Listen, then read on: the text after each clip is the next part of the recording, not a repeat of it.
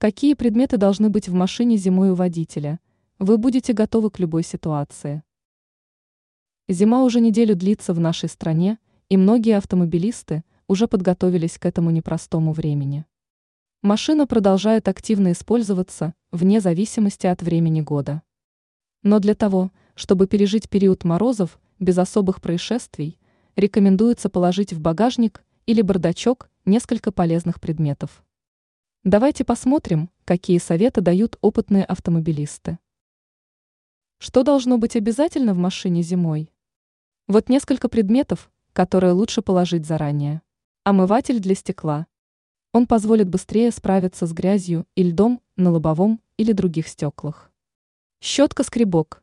Служит для той же самой цели. Автомобильная лопата для снега. Если вы утром обнаружили вместо машины сугроб – то этот инструмент сильно поможет. Цепь противоскольжения.